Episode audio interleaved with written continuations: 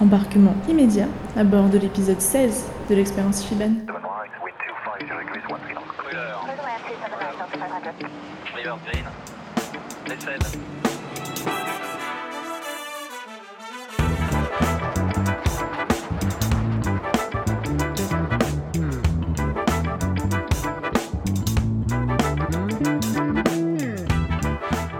Hey, salut, ça me fait plaisir de te retrouver sur un nouvel épisode de l'expérience Shiban. Le podcast où nos invités te partagent leur parcours et leurs anecdotes dans une discussion technique et humaine entre passionnés d'aéro. Je m'appelle Sébastien et avec mon équipe, on espère que tu vas passer un moment instructif, divertissant et inspirant.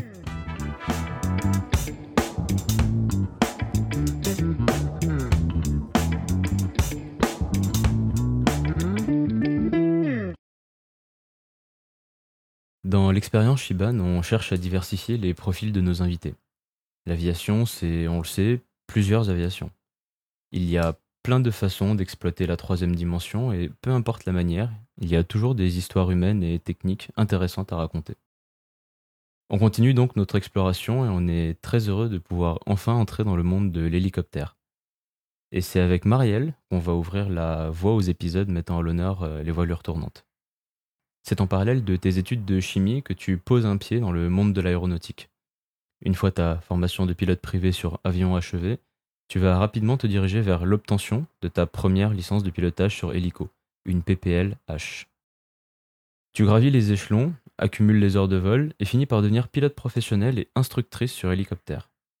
Ces qualifications te permettront de lancer ta carrière et non sans persévérance de réussir à intégrer le SAMU en 2003 mais sans pour autant abandonner les voilures fixes. Enfin, les avions, quoi.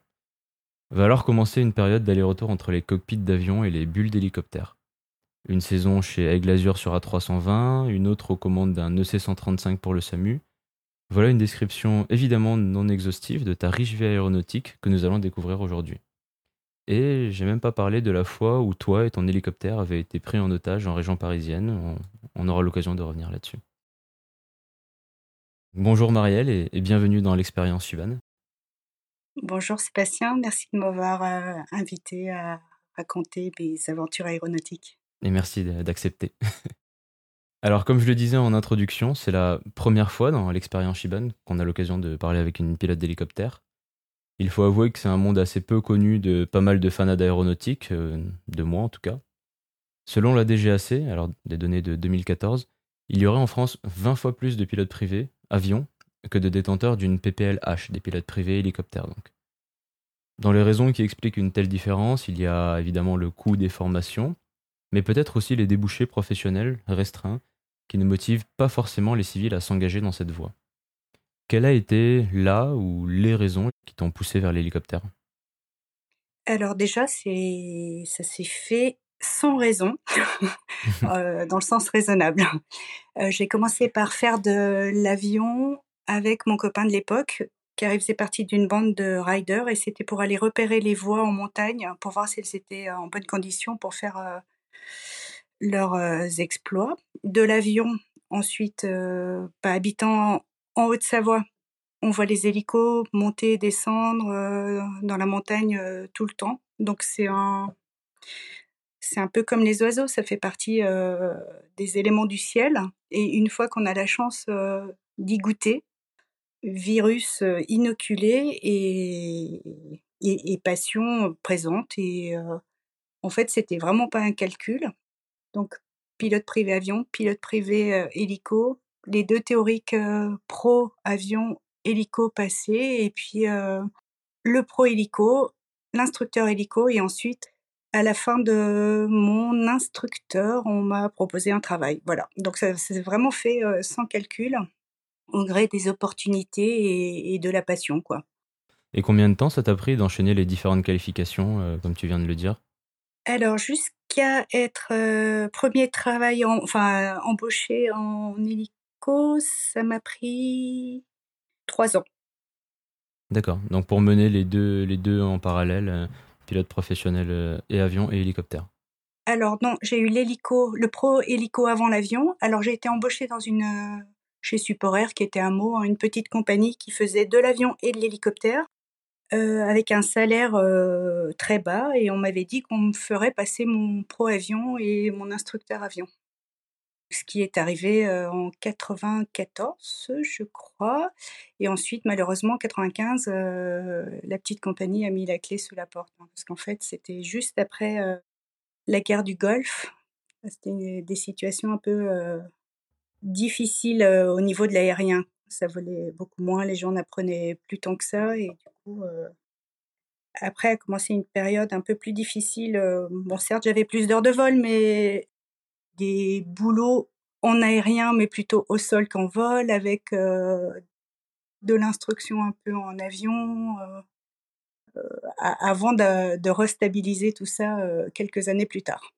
Tu as dû bricoler un peu pendant quelques années pour continuer à voler et gagner de l'expérience. Voilà, ce qui est le lot de tous les pilotes, j'imagine, hors militaire et hors royal hors Air France. Hein. Je ne mmh. connais pas grand monde qui a fait une carrière en ligne droite euh, dans nos milieux. Du coup, tu l'as, tu l'as dit, tu as décroché un premier poste chez Support Air, euh, puis ensuite un deuxième basé à Nice pour effectuer des liaisons entre Monaco et Saint-Tropez. Est-ce que tu peux nous décrire un peu cette période de ta vie? Comment c'était de, faire de l'hélico à cet endroit-là? Alors, c'était euh, assez magique. Bon, la Côte d'Azur, il fait beau presque toute l'année. Pour la prise en main de la machine, c'était euh, assez intéressant parce que les, les vols euh, durent euh, allez, en moyenne 7 minutes. Hein. Nice, Cannes ou Nice, Monaco, c'est 7 minutes. Nice, Saint-Tropez, c'est un grand vol, c'est 18 minutes. On est à 300, entre 300 et 500 pieds au-dessus de l'eau. c'est un balai incessant, mais voilà, on embarque, on débarque rotor tournant. c'est des journées même pas routinière parce que c'est jamais le même spot, c'est c'est pas forcément la même destination. De temps en temps, on fait un Courchevel, de temps en temps, on va en Corse. et puis, on est sûr de voler, il fait beau. voilà. Bon, ce qui était plus difficile, c'était d'avoir. J'avais un fils à l'époque, je l'avais mis en Haute-Savoie chez mes parents qui travaillaient. Hein. Donc, ils faisaient leur travail et ils s'occupaient en plus du petit Paul. Euh, mon mari était pilote au SAMU à l'époque en Ile-de-France, donc on essayait de faire coïncider les plannings. Voilà, c'était pas très facile. À la fin de la saison, j'étais contente de rentrer à la maison et j'ai refusé euh, de pérenniser ce, contrat parce que pour l'équilibre familial, c'était un petit peu tendu. Mais c'était une très belle expérience. On aura l'occasion de revenir un petit peu, si tu veux bien, sur euh, l'équilibre familial, etc., un petit peu plus tard. Euh, j'ai juste une question de novice avant de continuer un peu plus loin concernant les, licences hélicoptères. C'est quoi, quelle est la différence euh, dans la formation entre un pilote d'avion et un pilote d'hélico Il y a un tronc commun, mais aussi des différences? Comment ça se passe? Oui, alors tout ce qui est commun, c'est euh, météo, navigation, une grosse partie de la réglementation. la différence, c'est la technique d'utilisation de l'hélicoptère. C'est que l'hélicoptère s'affranchit d'une piste pour décoller et atterrir. Donc il y a toute la formation euh, travail en campagne. Donc il y a plusieurs types de décollage. Je ne vais pas rentrer dans les détails, mais il y a le normal, euh, l'oblique, euh, le vertical. ça, c'est vraiment différent. Après, le fait d'avoir déjà l'avion permet de bien se concentrer sur les gestes purement hélicoptères. Quoi. je ne sais pas si tu te souviens de ton premier vol ou juste les commandes, euh, ce que parler à la radio, enfin ça fait c'est très lourd. Hein. Mmh. Donc d'être affranchi de la radio et puis de l'environnement de la 3D déjà, ça permet de bien se euh, focaliser sur euh, le pilotage hélico, qui est mille fois plus ludique que l'avion. Est-ce que tu peux nous en parler un petit peu du coup du pilotage d'un hélicoptère? Comment on pilote un hélicoptère en... de façon assez synthétique du coup? Oui, ben on a des palonniers on a un, manche qu'on appelle euh, le cyclique et on a un pas général euh, du coup sur la main gauche. Et en fait, euh, en résumant vraiment, chaque fois qu'on fait une action sur une commande, ça a des répercussions sur les autres. quoi. Alors c'est très très fin, ça se pilote vraiment sur une, une pièce quoi, de ouais, 2 euros. Mais ça se vit. En fait, on arrive à ressentir ce que va faire l'hélico avant que les instruments ne l'indiquent. C'est pour ça que tu parlais du fameux R22 sur le simulateur, mais dans la vraie vie, tu sens les choses avec ton corps avant que, que ça ne soit affiché. D'ailleurs, on a des problèmes, enfin des problèmes. On a un simulateur dans la compagnie pour laquelle je travaille, là, au SAF, et euh, on fait très peu de simulateurs, mais les... pour nous, c'est difficile. Ce qui ne restitue pas tout à fait ce que restitue euh, l'hélico en, vrai, et euh, quelques-uns crachent l'hélico pendant les séances. voilà, c'est le stationnaire est difficile, alors que dans la vraie vie, on ressent, c'est plus facile. C'est vrai, je parlais ben, de, du R22 que, que, que, tu as piloté. Euh, bon, moi, j'ai essayé de piloter sur Flight Simulator et j'ai eu beaucoup de mal. J'espère que je ne suis pas le seul. Ma question suivante, c'est plus sur ta recherche d'emploi dans un, dans un monde comme l'aérien euh, et encore plus dans le microcosme que doit être le transport civil en hélicoptère. J'imagine que trouver un travail, c'est pas évident. Est-ce que ça se fait beaucoup au réseau ou est-ce qu'il y a des grosses entreprises qui recrutent euh, euh, sur des portails sur Internet? Comment comment as trouvé tes emplois au final Alors, alors c'était pas du tout la même époque. Hein, moi, je parle des années 80. Enfin, j'ai été breveté pro 92. Hein, donc Internet, pas vraiment. c'était Oui, réseau, euh, microcosme. Alors à l'époque, il y avait les militaires qui sortaient avec euh, beaucoup, beaucoup d'heures de vol et on, on, avait du mal à rivaliser. Hein.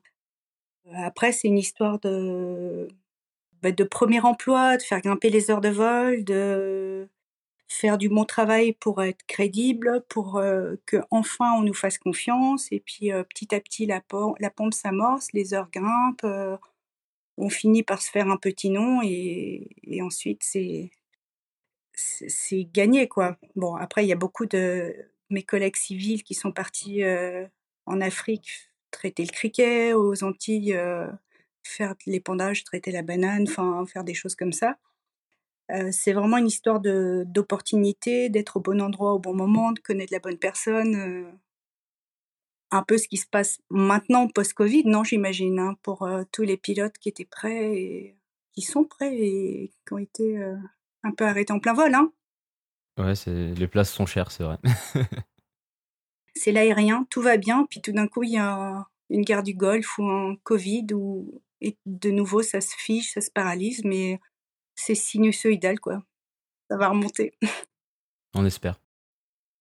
Donc là, on est dans les années 95. Euh, tu le disais juste avant, ton, ton quotidien était, il y avait de posséder de, multiples facettes. Tu, tu faisais plusieurs travails, euh, quand même assez différents.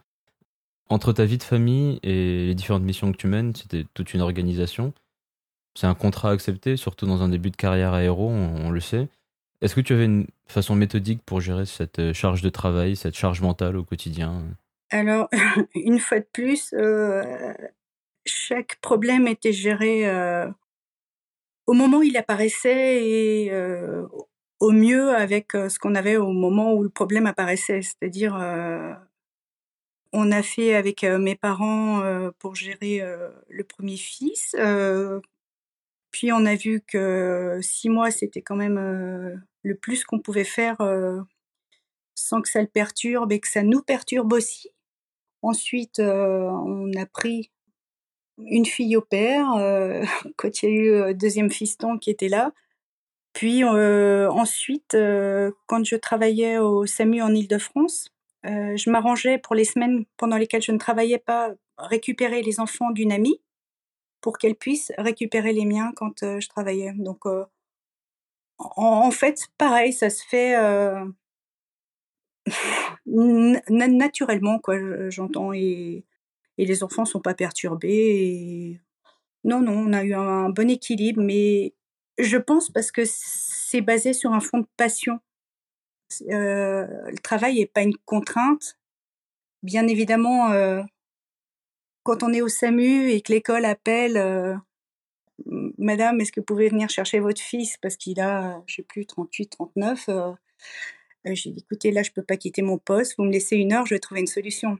Mais les gens ont de temps en temps du mal à concevoir qu'on puisse pas tout lâcher pour euh, pour, pour s'absenter quoi. Des fois c'est pas possible. Voilà. Donc ça sous-entend d'avoir euh, un réseau, des bonnes relations et, ça se fait. Tu as parlé de, la période un peu difficile post, post 1995. on, on, avance un petit peu jusqu'en l'an 2000. Tu essayes déjà depuis deux ans de postuler auprès du SAMU sans succès. Il n'y a pas de femmes dans leurs effectifs à l'époque, composés en grande majorité d'anciens pilotes militaires. Alors, j'imagine qu'il en était de même pour les autres corps d'intervention héliportés, tu, tu me diras, euh, sécurité civile, police, etc. Est-ce que le, fait euh, d'être une femme a été un frein récurrent pour l'évolution de ta carrière? Alors, donc je te confirme, déjà à l'époque, il y avait très peu de civils et encore euh, moins de civils femmes. Moi, j'ai pas l'impression que c'était un frein que je sois une femme, euh, si ce n'est que j'ai quand même eu la réflexion par mon premier patron au SAMU qui m'a dit Marielle, si les enfants sont malades, qui va aller euh, s'occuper d'eux? Donc une fois que je l'ai rassuré, euh, quelqu'un d'autre. voilà, euh, que je l'ai rassuré, mais ça, ça, ça, s'est fait sur plusieurs années quand même, avant qu'il accepte. Et, finalement, je ne suis jamais partie de mon travail pour aller m'occuper des enfants, même s'ils ont été malades. Hein. Donc non, non, il n'y a pas en hélico, il n'y a vraiment pas de discrimination homme-femme. Je veux dire qu'à travail égal, euh, euh, on arrive et voilà, bon, on a le tampon sur la, licence, on on nous prend pas de haut, il n'y a pas de machisme, euh, ça se passe très bien. Même au sein du SAMU, aucun problème. D'ailleurs, ils ont aussi beaucoup de médecins femmes, ils ont c'est un milieu qui est assez féminisé. Mais c'est vrai qu'au début, dans l'hélico, ça ne l'était pas. Pourtant, des, occasions de faire tes preuves lors de situations un peu périlleuses, il y en a eu. Euh, je voudrais notamment revenir, si tu, si tu le veux bien, sur un événement traumatisant que tu as vécu. Il y a 20 ans, tu as été prise en otage par des individus souhaitant faire évader un détenu d'une prison en détournant ton hélicoptère. Est-ce que tu pourrais nous raconter cette euh, malheureuse mésaventure, s'il te plaît? Alors, c'était en mai 2001, journée de la fête des mères, comme un fait exprès. Seule femme pilote dans la compagnie, mais c'est moi qu'on envoie faire les tours de Paris ce jour-là. Bon, il fait un temps superbe. Je vais faire mon troisième tour. Et en fait, on a une heure d'escale dans une magnifique abbaye dans les Yvelines. Et avec mes, mes passagers qui faisaient un, un baptême de l'air, donc, quand j'atterris, au moment où je fais la procédure de déchauffe et de coupure euh, du moteur, je vois euh, des gens arriver, euh, habillés un peu treillis, noirs, voilà, qui n'ont pas trop l'aspect des gens qui se trouvent dans cette abbaye un dimanche après-midi. Et quand je sors pour faire sortir mes passagers, là, je me retrouve avec une arme sur la tempe et on me dit, tu remontes dans ton hélico tu mets en route. Voilà. Donc ce jour-là, euh, à Villa-Coublet, il y a un OTAM parce qu'il y a euh, des manifestations, il y a des chasseurs qui vont passer, euh, voilà. Donc je leur explique. ils me disent T'inquiète. Je leur dis que j'ai plus beaucoup de carburant dans l'hélicoptère. T'inquiète. Je leur dis que je connais pas trop la région. T'inquiète. Et donc les passagers sont évacués, mis par terre, euh, loin de l'hélico. Je sens qu'ils installent quelque chose euh, sous l'hélicoptère. Et puis on part. Euh, en vol, on me dit pas de casque, pas de radio, pas d'embrouille, et tout ira bien, tu vas jouer les filles de l'air. On décolle et on part pour faire évader, donc trois individus, hein, pour faire évader leur frère, me disent-ils, de la prison de Fresnes. Et puis arrivé sur place, ça ne se passe pas tout à fait comme prévu. L'échelle qu'ils avaient accrochée sous l'hélico euh, avec une corde, euh, je crois qu'il y a eu un, un, genre de nœud, du coup il n'y a pas eu assez de longueur. Les détenus qui devaient s'évader n'étaient pas à l'heure dite au rendez-vous. Du Mirador, ça a tiré sur l'hélicoptère. De l'hélicoptère, ils ont riposté. De l'hélicoptère, ils ont jeté un sac avec euh, des armes, des gilets pare-balles pour qu'ils puissent euh, s'évader. Bon, je te résume tout ça, mais ça a duré quand même, euh, je sais plus trop, mais au moins une demi-heure entre le décollage et, le poser. Le gars qui était derrière moi dans l'hélico a été blessé. Donc moi j'étais en stationnaire sur les câbles anti-hélicoptère avec un truc accroché dessous, je savais pas ce que c'était. Ça tirait. Euh, c'est pas très agréable. Et puis à m'imaginer comment celui qui est derrière moi est blessé, alors que c'est pas le premier, parce que moi je pensais que ça tirait à l'horizontale.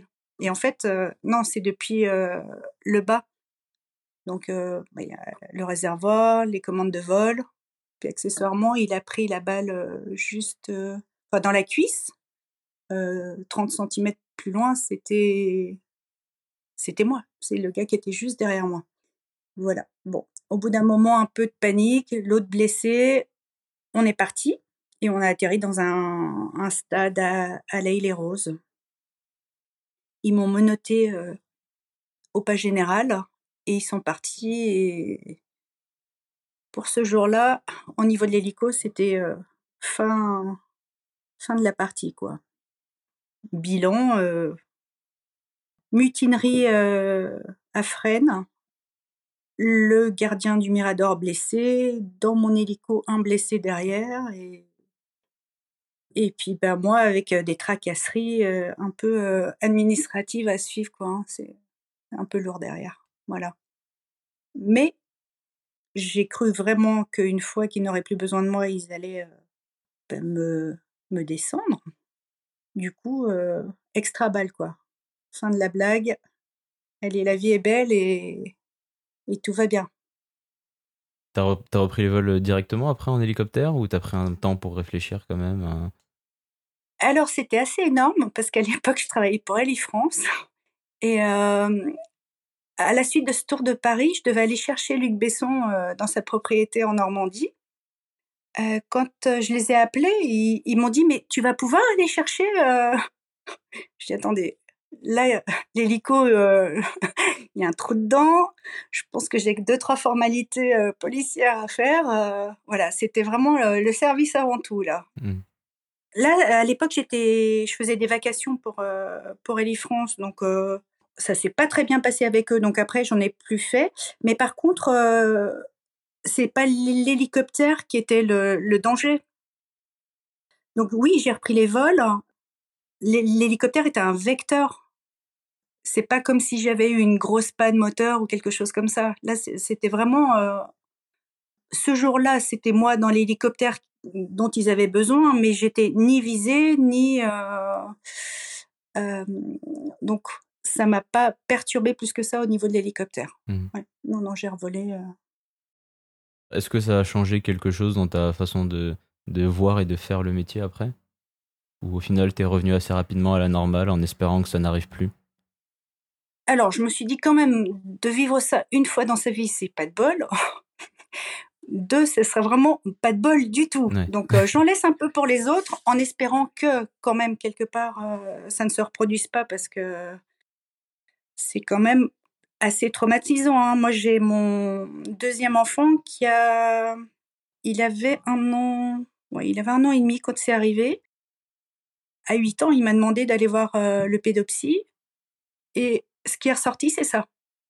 C'est ça qui l'avait un peu euh, perturbé, traumatisé. À l'époque, il parlait pas, hein, donc euh, il a vu qu'il se passait quelque chose de pas normal. Enfin, non, non, en fait, quand on croit qu'on va mourir, euh, ensuite euh, tout va bien, c'était vraiment extra balle. Hein.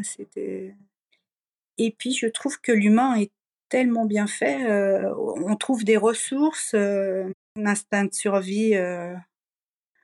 parce que là, j'ai, vraiment résumé, mais à un moment, j'étais en stationnaire sur les câbles, ça tirait de tous les côtés. Moi, j'ai les genoux qui se sont mis à, à faire des castagnettes. J'ai dit au, à l'individu à côté de moi d'arrêter de tirer, on s'est tutoyé. Enfin, en fait, c'était vraiment un, cockpit pour faire une mission, euh, même si c'était malgré moi, quoi. Faire une mission euh, du mieux qu'on peut. Et puis quand ça se passe pas comme on veut, euh, voilà, parce que moi je savais pas ce que j'avais comme longueur de câble accroché sous moi, repartir au milieu des câbles anti-hélicoptères avec le blessé derrière, un peu la panique et ben malgré tout, on trouve le ton pour leur parler calmement. On, se pose sur un stade, c'était la mi-temps, il y avait des gens partout. Enfin, et on trouve les ressources pour gérer. l'humain est vraiment bien fait pour ça, je trouve. Malgré le fait que, contrairement peut-être à des pilotes militaires où tu n'avais pas été préparé à ce genre de choses du tout. Ah oui, pas préparé du tout. Hein. C'est Hmm. voilà, moi je connais pas le milieu des armes, je connais pas euh, tout ça, mais euh, mais malgré tout, on a fait euh, mission commune, on s'est parlé, euh, et puis bon, même si ça a échoué, moi je suis là pour en parler, quoi. Donc C'est l'essentiel. Oui. Deux ans après cet événement singulier, tu vis enfin la, la consécration tant attendue. Tes efforts et ta persévérance ont fini par porter leurs fruits. Tu, tu intègres le SAMU, le service d'aide médicale urgente, et tu commences tes missions en Ile-de-France aux commandes d'un Eurocopter EC-135. Alors, est-ce que tu peux nous révéler un peu les dessous de ce métier? Quelles sont les missions qui te sont affectées? Qu'est-ce qui les différencie de celles menées par le SMUR, la gendarmerie, la sécu civile? Voilà, parle-nous de ce que c'est d'être pilote au SAMU. alors pilote au SAMU, c'est euh, alors en Île-de-France, c'est c'est une façon de, faire qui n'est pas la même dans d'autres régions, qui n'est pas la même dans, toute la France. Il faut savoir que c'est pas standardisé. hein. En tout cas, là, l'hélico, il est basé à Créteil.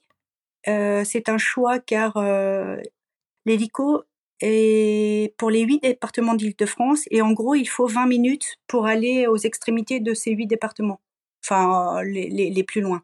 On est en attente opérationnelle euh, un département demande l'hélico pour un secours primaire, c'est-à-dire euh, accident de la route, chute d'un arbre, euh, tronçonneuse dans le bras, enfin qu'importe. Primaire, c'est quand le, la victime n'est pas passée par un, hôpital, donc c'est direct sur le, le, lieu du secours. Le régulateur prend un premier bilan, enfin et envoie ou pas l'hélico parce que des fois il peut y avoir deux demandes. Et il priorise il dit ok ça c'est plus urgent euh, on envoie. Donc là on part avec l'adresse on part avec euh, les informations qui vont bien les points GPS euh, s'il y a mais une fois de plus euh, en 2000 c'était un peu les balbutiements hein, il n'y avait pas partout. Et du coup on va récupérer au plus près de la victime le patient un médecin, un infirmier ou, pour l'emmener dans un hôpital où il sera le mieux traité. Donc ça, c'est primaire. Et ensuite, il y a les secondaires. Il y a des transferts d'hôpital à hôpital avec quand même soit une notion d'urgence, gravité, soit de confort. Par exemple, une vertèbre euh, cassée. Euh, c'est pas forcément la vie qui est en danger, mais la souplesse de l'hélicoptère versus les ronds-points, les dodanes, euh, les bouchons, les accélérations font qu'on va prendre l'hélicoptère. Une menace d'accouchement prématuré, par exemple aussi, c'est un, critère. Et en Ile-de-France, il y a aussi les bouchons. Un quart d'heure d'hélico versus une heure et demie euh, par la route. On ne sait jamais de quoi va être fait la journée. On arrive, on attend et on a le bip. Enfin, maintenant, c'est des téléphones. Hein, et puis, euh... on a une demande qui est est-ce que tu peux faire un vol de X vers Y sans mentionner ni euh, la gravité du patient, ni l'âge, euh, ni le motif en fait, pour ne pas nous influencer dans nos décisions, pour pas qu'il y ait d'affect, pour que ça soit juste la décision opérationnelle. Euh, est-ce que j'ai les minima météo Est-ce que techniquement je peux le faire? Voilà. Donc ça c'est, ça fait suite à deux accidents qu'il y a eu en SAMU je sais plus, dans les années 90, je crois, euh, accident euh, mortel. Et euh, à la suite de ça, ça a été clairement dit, le pilote doit prendre sa décision au seul vu de la météo et du côté technique. Et est-ce qu'il est qu y a une formation spécifique comme il pourrait y avoir pour les conducteurs d'ambulance en voiture Est-ce qu'il est que faut juste être pilote d'hélicoptère et puis ça suffit ou, ou tu dois apprendre des choses supplémentaires?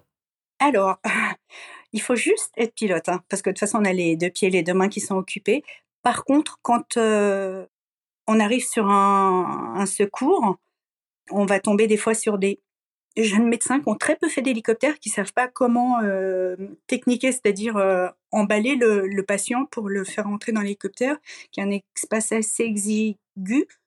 Euh, donc, si on veut, si on peut, les aider, c'est le mieux. Hein. Mais pour ça, il y a toutes sortes de pilotes. Il y a ceux qui ne font que piloter et qui restent à l'écart, qui ne veulent pas voir le patient et qui n'aident pas.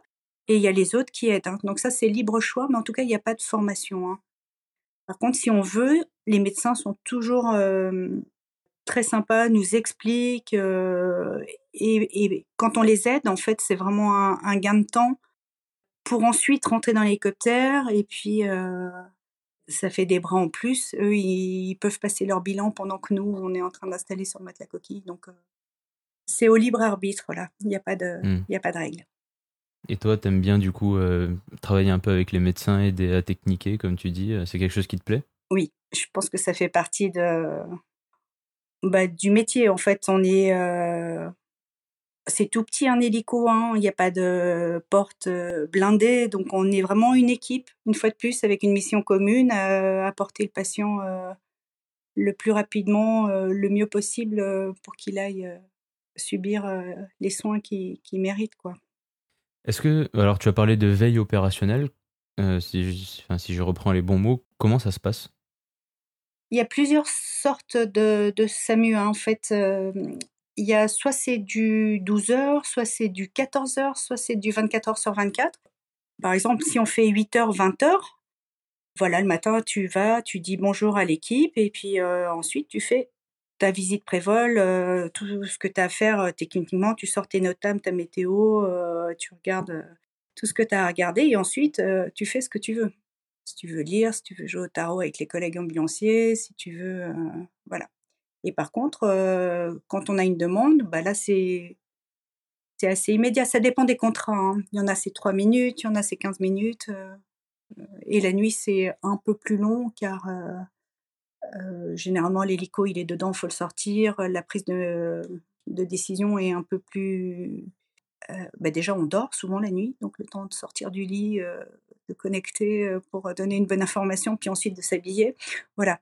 Mais c'est vraiment de l'attente opérationnelle. Hein. On est prêt, et s'il y a, on y va. S'il n'y a pas, on n'y va pas. Mmh. Et quand tu dis 3 minutes, 15 minutes, c'est le temps entre quoi et quoi? Entre l'appel et le moment où on a l'hélico pour partir.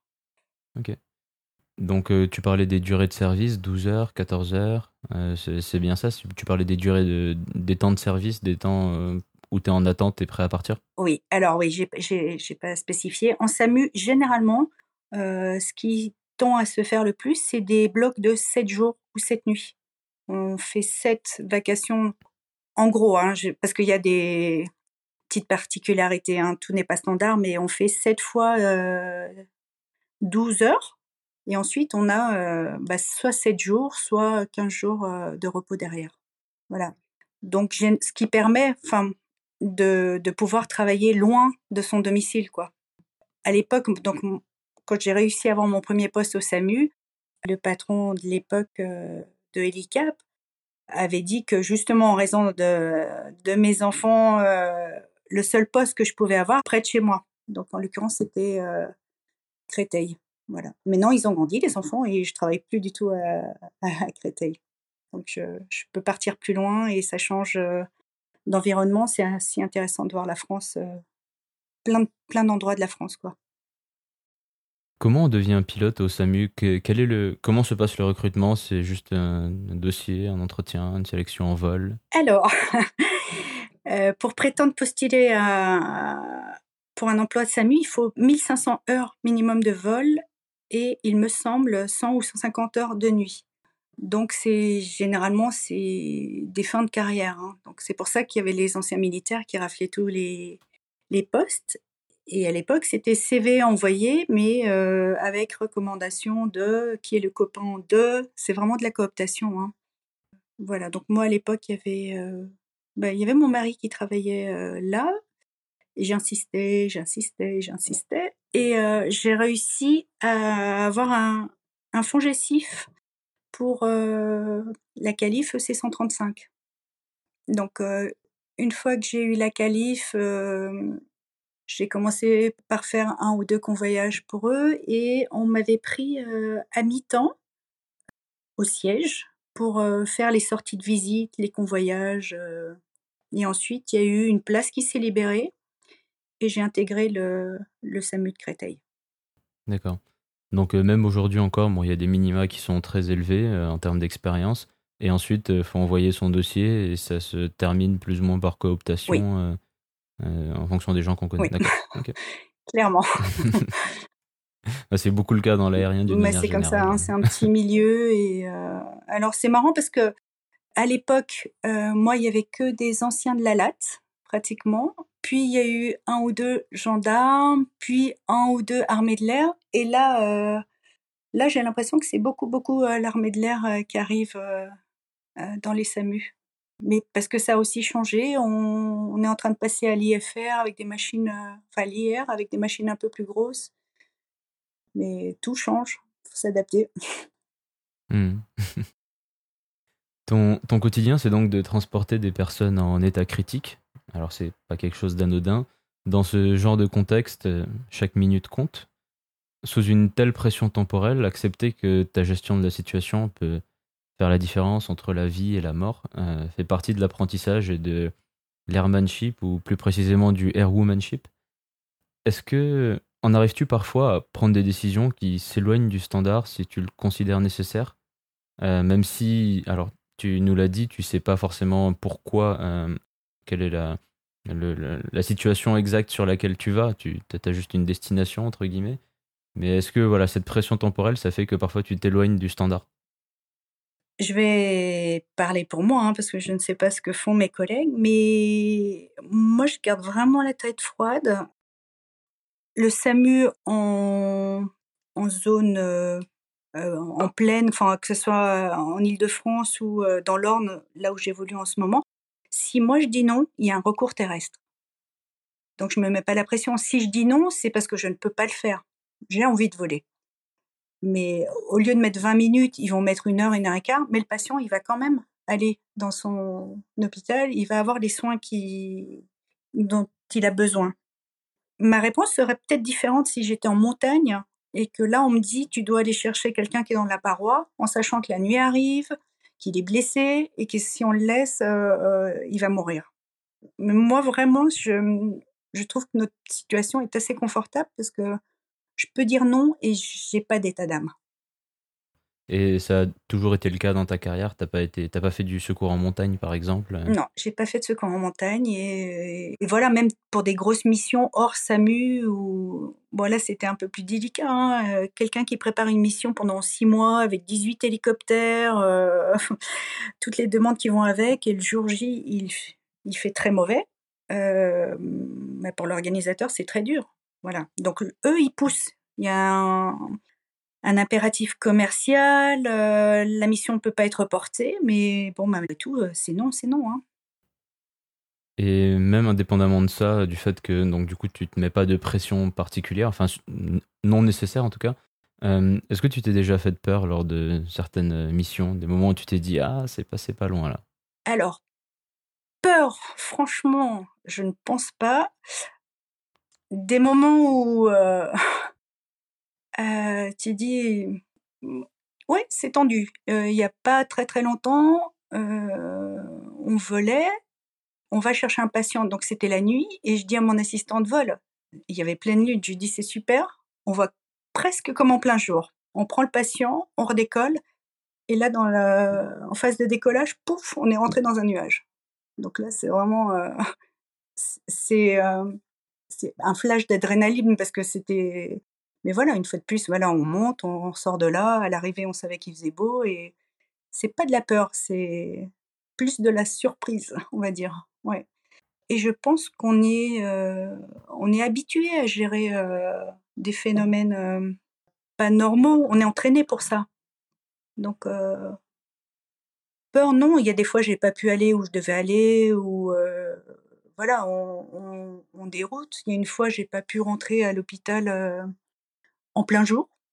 Euh, il y avait une nappe de brouillard. voilà, on s'est posé euh, dans un champ. Ils sont venus récupérer l'équipe et puis et puis fin d'histoire. Mais l'hélico, c'est fait pour ça. Hein. C'est fait pour être posé dans les champs et c'est on ne doit pas être jusqu'au boutiste. une fois qu'on a les patins dans le sommet des arbres et le rotor dans les nuages, c'est pas bon. Hein. Ça mène nulle part. Hein. Tu voles en IFR ou en VFR Non, non, non, on fait que du VFR. Voilà. Il y a quelques SAMU qui sont en train de mettre en place de l'IFR. Donc ça va se faire en Bourgogne. À Lille, ils font déjà, mais donc voilà. mais non, moi je fais que de, du VFR. Petite explication très rapide, VFR vol à vue, IFR vol aux instruments, euh, pour les auditeurs qui ne seraient pas rompus à ce, à ce vocabulaire. Tous ces acronymes qu'il y a dans l'aviation. Tu as parlé aussi d'un assistant de vol. Euh, en quoi ça consiste À quoi ça te sert un assistant de vol?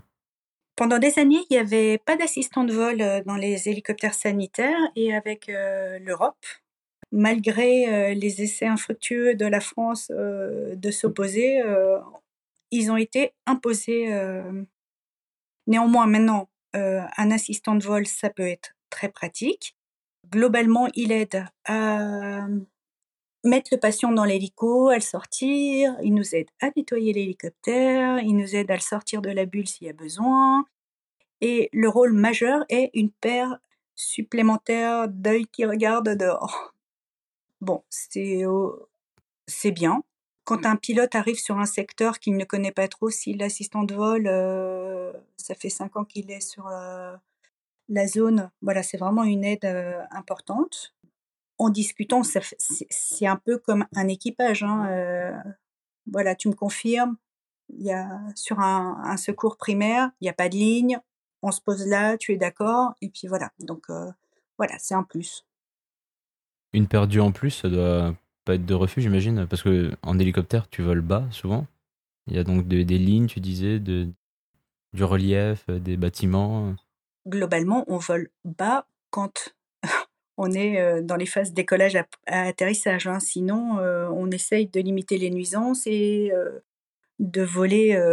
on vole pas en niveau, mais on vole pas non plus bas. On a des minimums réduits en SMU, enfin en SAMU, mais on essaye de pas faire du vol entre guillemets tactique lors de nos évacuations. Hein.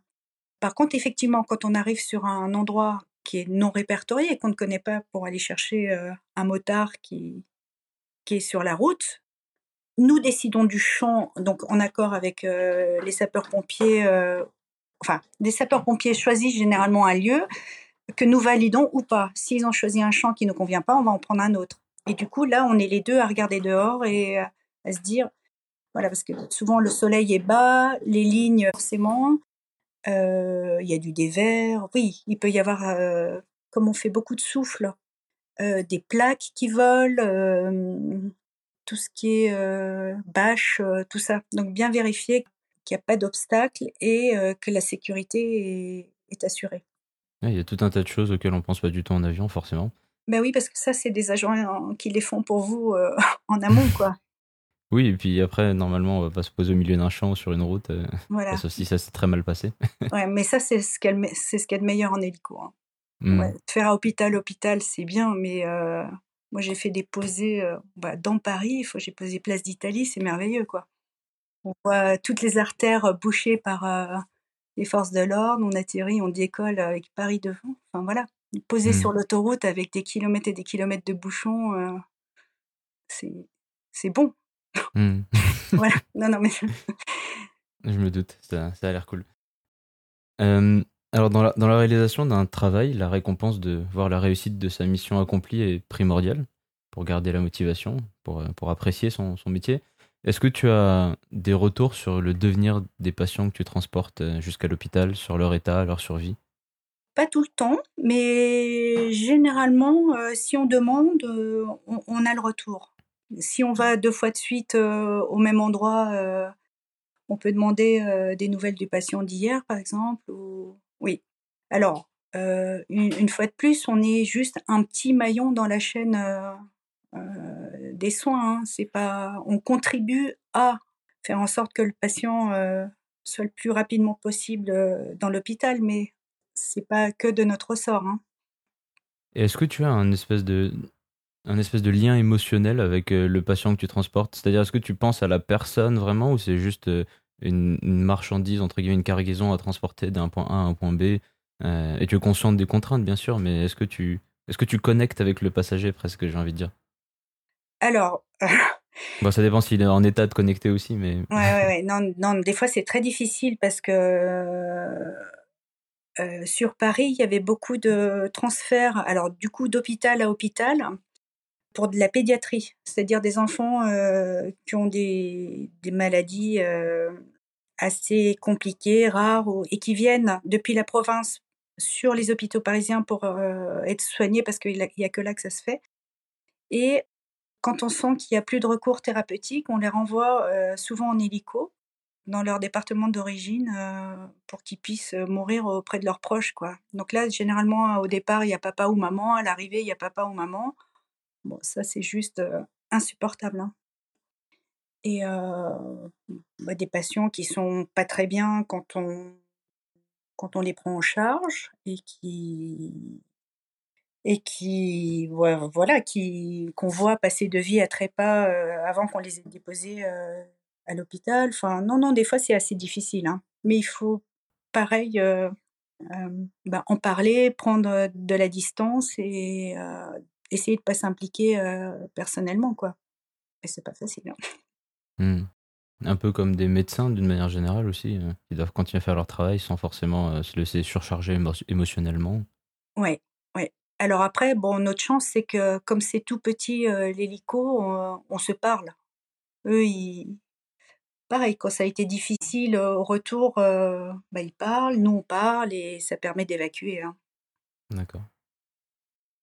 Bon, on va passer à la, à la suite de ta carrière. Après 11 années en tant qu'ambulance volante, tu, rediriges ta carrière vers l'avion. Tu as réussi à financer une QT, une qualification de type sur A320 grâce à un fonds GESIF et tu es embauché en contrat saisonnier par Aigle Azur. Tu vas peut-être même d'ailleurs voler aux côtés de Philippe, notre invité de l'épisode 9. Est-ce que c'était enrichissant de partager ta vie entre deux métiers très différents, presque en même temps finalement? Oui, très enrichissant. Euh, donc pour répondre à la première question, Philippe, je l'ai croisé, euh, il m'a fait, euh, pas chez Glasure, mais chez Air Méditerranée, hein, parce que comme il t'a dit, il a eu un parcours fait de multiples compagnies aériennes, un cours sur les matières dangereuses. Voilà. D'accord. Avion, ce qui est impressionnant, c'est le, c'est tous les, tous les intermédiaires, et on est toujours en train d'attendre quelque chose, le kéro, le groupe, les passagers, les bagages, le catering. Et euh, ça m'a fait très bizarre. Euh, on s'amuse, on court après le temps, mais parce qu'il y a une vie derrière. En aviation, euh, la ligne, on court, mais parce que c'est de l'argent et parce que les avions, ils, à peine se reposer, ils repartent. Et oui, ça c'est assez, pas dérangeant, mais impressionnant. Et, le fait aussi de la porte fermée la porte ou alors on n'est que avec son commandant de bord et puis de temps en temps chef de cabine et c'est tout. Moi qui ai eu l'habitude de faire équipe, corps, voilà. Bon après ça me changeait aussi, j'étais copie, c'est pas moi qui prenais les décisions. j'étais avec des gens qui savaient pas faire de l'hélico, donc je sais faire quelque chose qu'ils ne savaient pas faire. C'était compliqué parce que j'avais l'impression qu'il fallait que je légitime ma place à, chaque vol, quoi. Mmh. Ah oui? Et Oui, et j'ai senti beaucoup, beaucoup, beaucoup plus de machisme euh, chez les pilotes avions qu'en hélico. Ah, intéressant. Ouais, bah, bon, après voilà. C'était. Euh, la glasure à l'époque, c'était pas forcément une, une, belle période. Ils avaient. Euh, ils voulaient ouvrir le secteur 330, il y a les syndicats ceci, cela, c'était un peu compliqué aussi. Hein. Mmh c'était, c'était une période euh, finalement pas si intéressante que ça pour toi? Tu as, décidé de revenir vers l'hélico ensuite? Pourquoi? Parce que j'ai besoin de voler et puis parce que je me suis rendu compte que finalement, euh, c'est vraiment ça qui me plaît.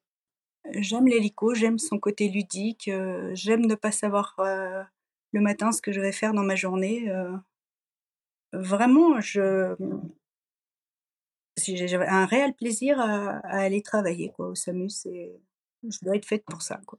J'aime ça. Mmh. Bah, tant mieux, tu as trouvé ta voie. Mmh. Alors, j'ai une petite question rapide sur les fonds GESIF, car ça intéresse peut-être certains auditeurs. Tu as pu bénéficier de ce mécanisme deux fois. Une première fois pour euh, contribuer à financer ta QT sur EC 135, comme tu nous l'as dit, et une seconde fois pour une QT à 320. Comment ça marche euh, grossièrement un, un fonds GESIF Quand on travaille euh, 3-4 mois ou, ou en CDI, on, on cotise, on le sait pas, mais on cotise. Et ensuite, il faut juste aller sur le, il y a un site, hein, Fonds Gestif, euh, demander un dossier et euh, remplir. Euh, ça passe en commission, voilà, faut argumenter. Et par exemple, quand j'ai fait ma qualif 320, j'ai été détachée du SAMU pendant quelques mois, je sais plus combien ça a duré, mais je percevais mon salaire et le FONGECIF a financé euh, une grosse partie de ma, qualif. Voilà. Alors ça se fait pas tout seul, hein. c'est des, dossiers, des, lettres. Il euh, faut se battre, hein, mais voilà, ça fonctionne. Et au final, c'est quelle proportion à peu près de la qualif qui est financée? Moi, je crois que j'avais eu plus de 50%. Mais euh, D'accord. Ah, c'est intéressant. Ah oui, oui. Oui. Hmm. Et bon, le, le, C135, ça a été financé 100%. Ok. Voilà. C'est top, super mécanisme. J'espère que ça pourra servir à, à des auditeurs un jour.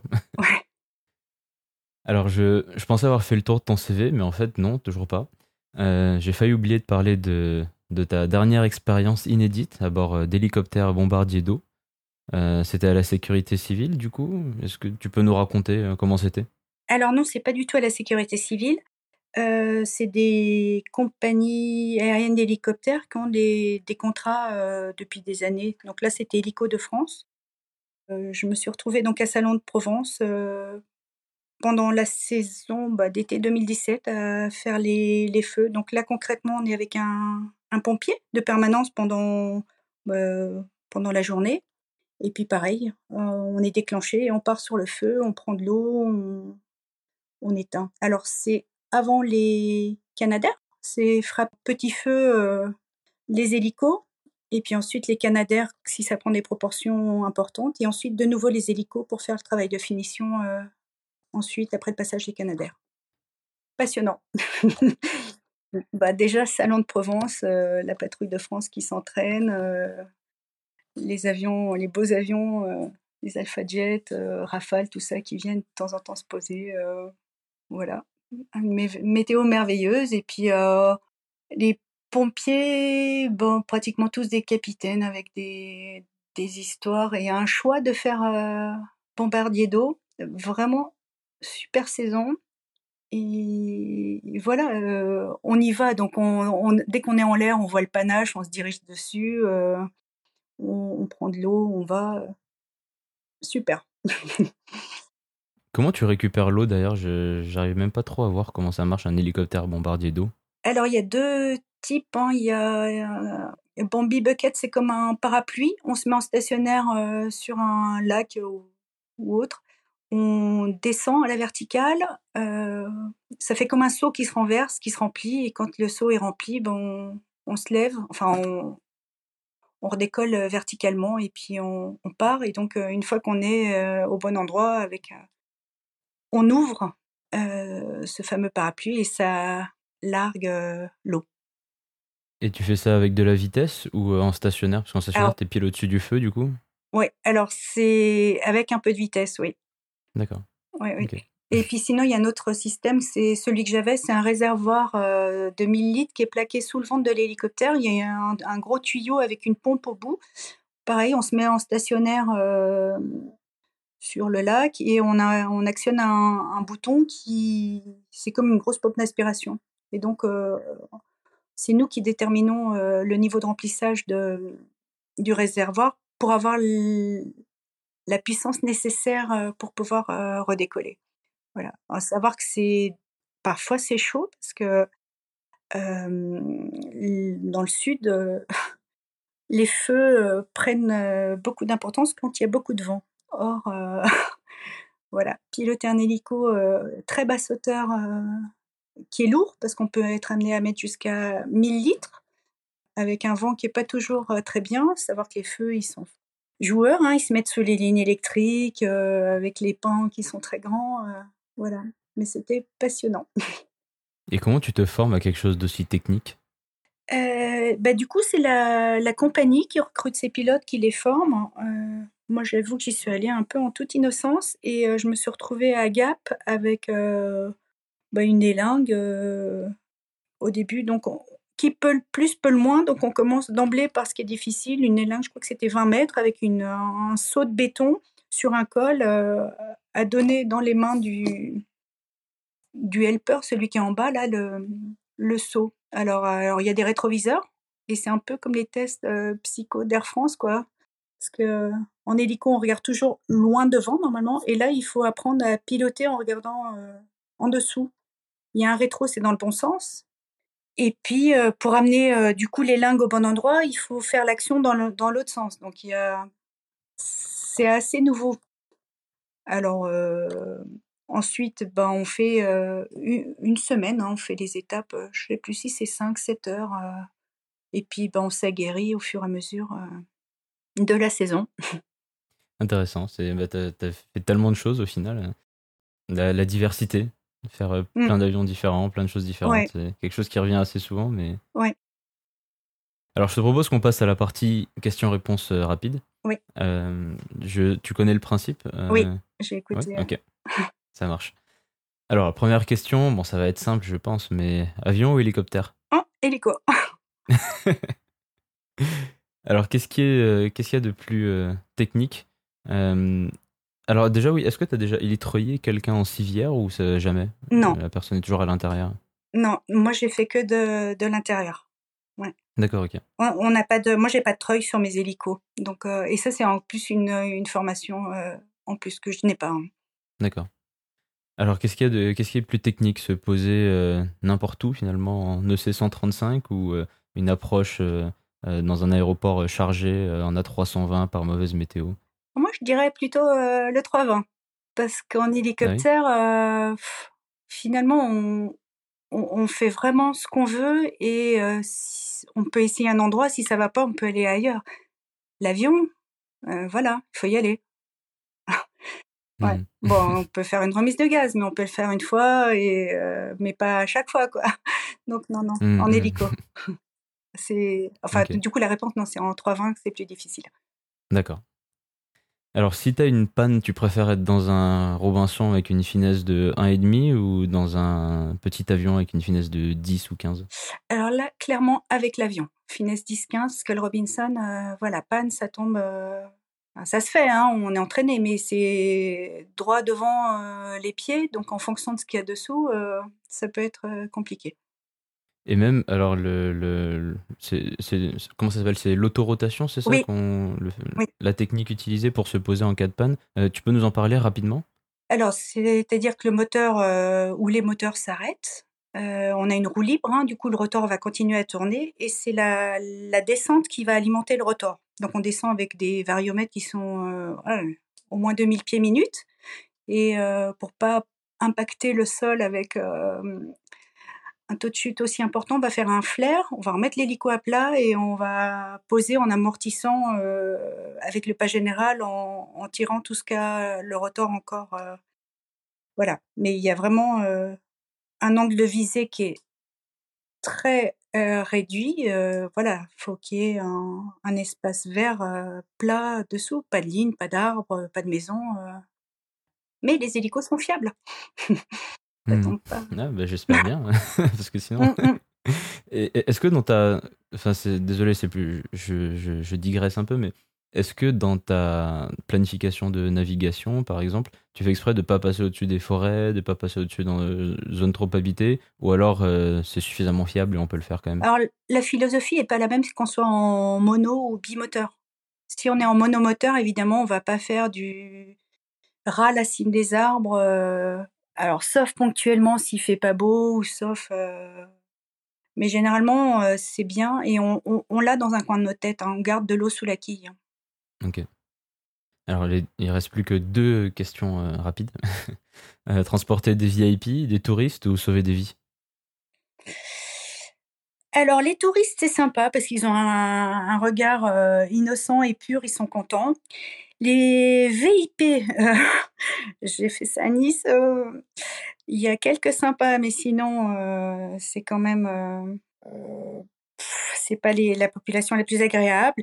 Et puis, bah, le SAMU, oui, c'est joindre sa passion du vol au secours et à l'aide. Donc, du coup, c'est, ça rend le vol plus noble.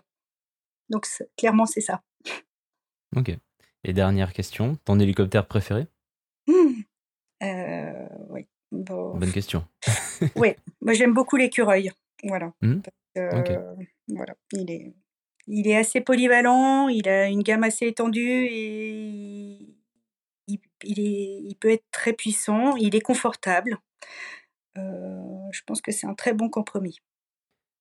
Alors bah voilà, c'est fini pour le segment questions-réponses rapides. J'ai toujours du mal à, garder ça vraiment court parce que, parce que ça, ça soulève plein de choses intéressantes. Mm. Euh, on approche la, fin de cet épisode. Euh, merci déjà pour euh, tout ce que tu nous as dit et ce beau parcours que tu nous as détaillé. Est-ce que tu pourrais nous raconter simplement une ou quelques anecdotes marquantes de ta carrière? Une fois, on est allé chercher vers une cité médiévale, oui, à Provins, euh, quelqu'un qui s'était défenestré. Bon, on est en vol. Hein. L'équipe médicale me dit pose-toi. Alors je me dis, euh, je me pose euh, un champ, un hôpital? Non, non, un champ. Donc j'ai atterri dessous. Il commence à, à, masser. Et là, je me retourne, il y a un monsieur qui me dit, vous avez besoin d'aide? Je ne sais même pas d'où ils sortaient en, dans les champs. Et, j'ai dit, bah, écoutez, euh, c'est gentil, merci, ils sont en train de masser. Euh. Lui dit, on est dans quel bled? Et, il me dit, euh, nous sommes à Saint-Just-en-Brie. Je suis le maire de ce bled. je me suis sentie ridicule. voilà, non, ça c'est énorme. Et puis sinon, j'ai bah, dans la série Pas de chance, enfin, quand les patients sont conscients, enfin, je trouve que c'est assez impressionnant tout, tout, ce qui est mis autour d'eux pour les prendre en charge. Donc j'essaye toujours, parce que moi j'ai le temps, j'ai rien à faire quand je suis pas en vol, leur dire bonjour, je suis votre pilote, on va mettre 20 minutes pour aller, voilà. Et donc une fois, euh, un monsieur qui était tombé, je sais plus, d'un toit ou d'un arbre, enfin, je dis bonjour monsieur, je suis votre pilote, euh, vous avez déjà fait de l'hélicoptère? Et là il me dit oui, j'ai déjà fait de l'hélicoptère avec vous. Et puis il me raconte l'événement et je me souvenais très bien. il me dit, mais je crois que cette fois, j'ai beaucoup moins de chance. Mmh. Voilà. C'est peu probable de deux fois euh, dans le même deux secteur. Oui, oui, oui. Mais voilà. un, peu un, frequent flyer. Euh, voilà, sa carte de fidélité. Mmh. Pas de chance. le mmh. pauvre. Ouais. Pour euh, clôturer cette interview, est-ce que, tu, est-ce aurais un conseil pour celles et ceux qui nous écoutent et à qui tu aurais peut-être donné envie de se tourner vers les hélicoptères?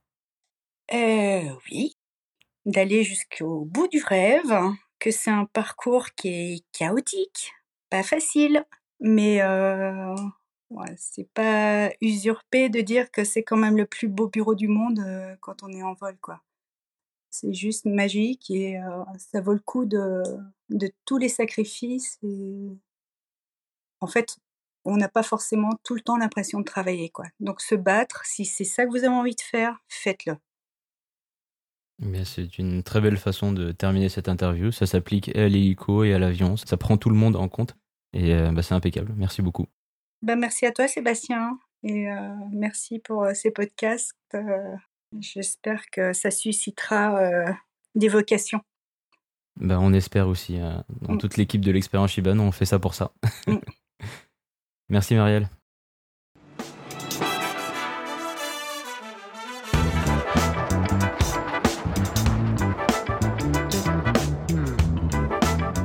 Ça y est, c'est fini. Merci beaucoup d'avoir écouté cet épisode de l'expérience Shiban. J'espère qu'il a été instructif, qu'il t'a inspiré ou au moins diverti. Si c'est le cas, suis-nous sur ta plateforme de podcast préférée sur les réseaux sociaux, mets-nous 5 étoiles et un commentaire gentil si le cœur t'en dit, et n'hésite pas à parler de nous autour de toi. On se retrouve dans 15 jours pour une nouvelle discussion avec un invité passionnant, et en attendant, porte-toi bien.